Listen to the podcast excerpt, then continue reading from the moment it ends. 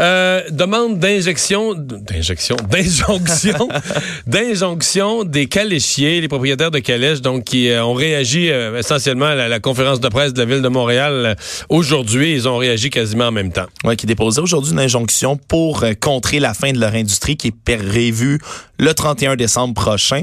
on se rappelle que l'administration Plante a pris la décision de mettre fin à cette industrie-là en raison, c'était un manquement qui touchait le bien-être des animaux. tu as reçu d'ailleurs plutôt aujourd'hui là, à ton émission LCN Luc Desparois, qui est le président de l'Association des hommes et femmes à chevaux, qui lui, euh, l'impression qu'on rit, qu'on rit d'eux autres, littéralement, à l'administration Plante. On peut l'écouter. En bon québécois, je peux vous dire, ah, comme du front tout le tour de la tête. Parce que c'est sûr que ça ne nous intéresse pas de vendre. Si, si, il faudrait les vendre. Jamais qu'on les vendrait à la ville ou à, Mme Plante. Elle, elle vient nous ridiculiser en nous offrant 1000 dollars. Je pense qu'à viande, il nous donne le même montant pour un cheval. Ouais, c'est clair. Oui, oui. Parce que c'est un peu l'offre de la ville, tu sais. De, c'est donner 1000 dollars par tête d'animaux, puis ensuite euh, pour les racheter, les replacer dans des SPCA, des familles adoptives, etc. Bref, pour donner une retraite littéralement à ces hmm. chevaux-là. Ça, à quoi je dois dire, moi je ne crois pas du tout. Je pense, je pense que si on fait ça, personne garde des. tu connais-tu beaucoup de gens, mettons, là, qui ont une ferme de 200 vaches, là, mais qui font pas pas pour le lait. Ils gardent des vaches pour le fun. 200 vaches, mais non, pas pour une ferme laitière. Juste pour... Euh, bon, des vaches à la retraite. on les garde comme ça, comme un CHSLD de vaches. Puis le propriétaire, ben lui, il dépense son argent. Il achète de la moulée, il achète du foin, il récolte 800 euh, arcs de foin. Il fait des balles de foin, il donne ça aux vaches pour le fun. Voyons. personne... Je comprends. Ben, un cheval, peut-être, une ben, famille, une ferme. Euh. Peut-être des fermes qui vont en garder un pour eux. Je dis pas que tu peux pas en remplacer certains, là. Mais il y en a un paquet, là, qui vont prendre 2000 pièces de la mairesse. Ils vont le garder juste assez longtemps pas que les journalistes aillent voir. Là. Puis après ça, ils vont faire du steak haché avec. Là, dire, arrêtez de...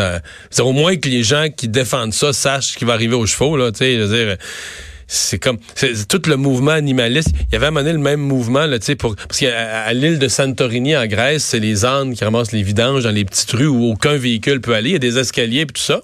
Puis les ânes, puis il y a des gens qui disent ah, c'est épouvantable. Les ânes ils souffrent. Moi, j'ai vu les ânes, ils avaient l'air bien heureux. En tout cas, je plaignais pas.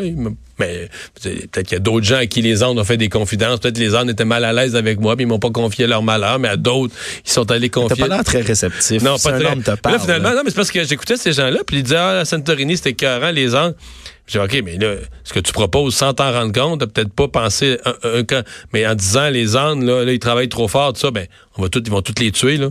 Il y a personne qui va garder des troupeaux d'ânes pour le fun, de dire, ah ben moi, c'est des bons ânes, il a ramassé vidange pendant des années, mais je les nourris. Je nourris 200 ânes pour le fun, ça me coûte 50 000 par année, mais ils font rien. Voyons, tu vas toutes les faire tuer, les ânes, tu n'es plus avancé. Mais bon, il y a peut-être des bouts, effectivement, que je suis pas assez réceptif. Donc, euh, ben, la euh, injonction qui devrait être entendue, monsieur, euh, il avait l'air confiant dès demain que la Cour allait entendre son injonction. Donc, ben, ça pourrait être un débat devant le tribunal dès demain. Il faut faire vite, faut faire vite, parce que c'est, comme on l'a dit, 31 décembre prochain. Ça arrive extrêmement rapidement, mais l'administration Plante, la Ville de Montréal, qui ont répété vouloir maintenir le cap dans, cette, dans ce dossier-là. Alors, ça, risque de faire euh, un, choc au tribunal. C'est que les chevaux, euh, contrairement aux employés de la construction, ils ne travaillaient pas passer 28, 28 euh, degrés Celsius. Hein. À 28,1 degrés Celsius. Oui, les chevaux, le règlement de la ville, c'est que les chevaux n'avaient pas le droit de travailler en haut de 28 degrés Celsius. Alors que les employés de la construction qui travaillent dans un qui travaillent dans une grue au sommet, il fait 40, puis il n'y a personne qui arrête de travailler, puis à tous les jours, il y en a qui perdent conscience, il y a des malaises, puis tout ça, puis on passe pas ça aux nouvelles. Là. Dire, un employé euh, de la construction est hospitalisé parce qu'il a pogné un coup de chaleur, tout le monde s'en fout. Là. Personne ne parle de ça aux nouvelles. Si un cheval tombe, ben, mais là, les, chevaux, à cause de ça, ils travaillaient plus en haut de 28. Puis là, y dès que le mercure atteignait 28, il y a un inspecteur qui allait se promener, puis s'est prenait une calèche en train de rouler, donner une contravention avec les changements climatiques, il va faire de plus en plus chaud, Mario. Je fais, de l'éco-anxiété. On pourra plus avoir les, on pourra plus avoir de calèche. Il y a le président de Desjardins, Guy Cormier. Ben lui, c'est célébration aujourd'hui, réélu. il n'y a pas eu de grosse Quand ça va bien, ça va bien. Quand ça va bien, ça va bien chez Desjardins. Ben, il est réélu par acclamation. Il n'y a pas personne qui s'est présenté contre ben, lui. Là. Pourquoi quelqu'un se serait présenté quand tout n'est pas fait? Pourquoi quelqu'un se présenterait quand tout n'est pas parfait, peut-être, et, plus l'explication retenue ici.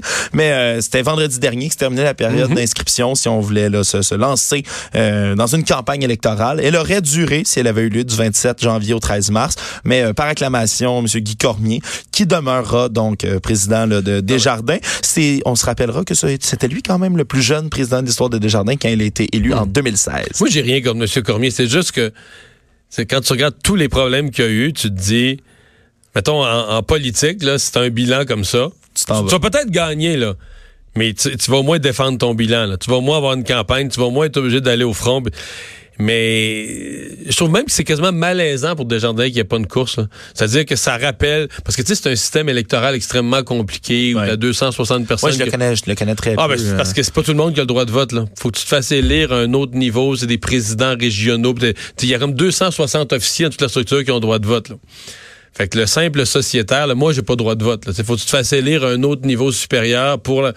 Et euh, ben, ça fait que c'est un vote très fermé où peu de mm. candidatures ont la possibilité. Puis pour avoir vraiment la possibilité de te présenter, ben, il faut quasiment que tu sois un, faut que tu sois un haut placé, il faut que tu aies des connexions haut placées dans Desjardins déjà.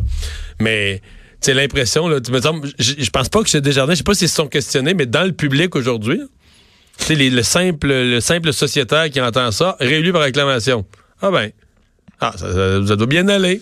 Il n'y a personne d'autre. Moi, moi je, le, je voyais vraiment, il n'y a personne d'autre qui a voulu aller se présenter nécessairement. C'est certain que euh, être un peu dans l'eau chaude en permanence, euh, euh, c'est le, quotidien, le pain quotidien du président. Je dis pas que c'est de sa faute tout ce qui arrive, mais des fois, le premier ministre qui arrive, c'est pas toute sa faute non plus. Puis il est tenu, quand t'es le boss, t'es tenu responsable pareil. Puis si tu diriges une période difficile, mais là, réélu par, écoute, même pas de campagne par réclamation. Mais là, Mario, ils ont tout sauvé il y a deux vice-présidents qui ont cessé leur collaboration avec l'entreprise. Probablement que c'est pour ça. Probablement que c'est pour montrer un leadership à la veille de la période des mises en candidature qui a posé ce, geste-là. Et finalement, décès de la grande, très grande chanteuse québécoise, Monique Lérac, que la plupart des gens de ta génération n'ont pas connue. Hein, parce non, effectivement, je, je, t'avoue qu'il a fallu que je, je réentende que je, des extraits euh, pour me remémorer. Mais c'est qu'elle, contrairement à d'autres, en 1992, elle s'est retirée de la scène publique, mais totalement, là. Donc, trois ans avant Pas un gala de quelque chose, une soirée spéciale, un gala artiste. Non, mais tu sais, de dire une petite apparition, là, elle, c'était zéro. Ouais, mais je, je, je t'avoue que il a fallu que ça me revienne en tête, mais c'est, c'est toute une artiste, icône de la chanson québécoise. Elle s'est éteinte un dimanche, hier soir, à l'hôpital de Cowansville, à l'âge de 91 ans, d'une insuffisance cardiaque. Euh, évidemment, elle a fait du théâtre, chanté, euh, fait des, de la télévision, du cinéma, donc euh, une grande icône euh, qui est considérée comme une des plus grandes interprètes des compositeurs et poètes hein, d'ici. Mais on dit que tu l'as pas connue, mais moi, là, 1992, j'avais 22 ans. Là. C'est vrai. Et que je l'ai vu une fois ou deux, mais presque jamais. Jamais en spectacle. C'est que tu, rates. Euh, quand Hein? La voix. Euh, c'est sûr que je serais allé, moi, plus, mettons, à 30 ans, 35 ans, 40 ans, je serais allé à des spectacles. J'ai vu, j'ai vu Juliette Gréco sur scène qui avait, je pense, 88 ans, là, à la Maison Symphonique. Ah mais bon. on va se laisser là-dessus. C'est tellement beau. Le capitaine nous en étions toujours le capitaine.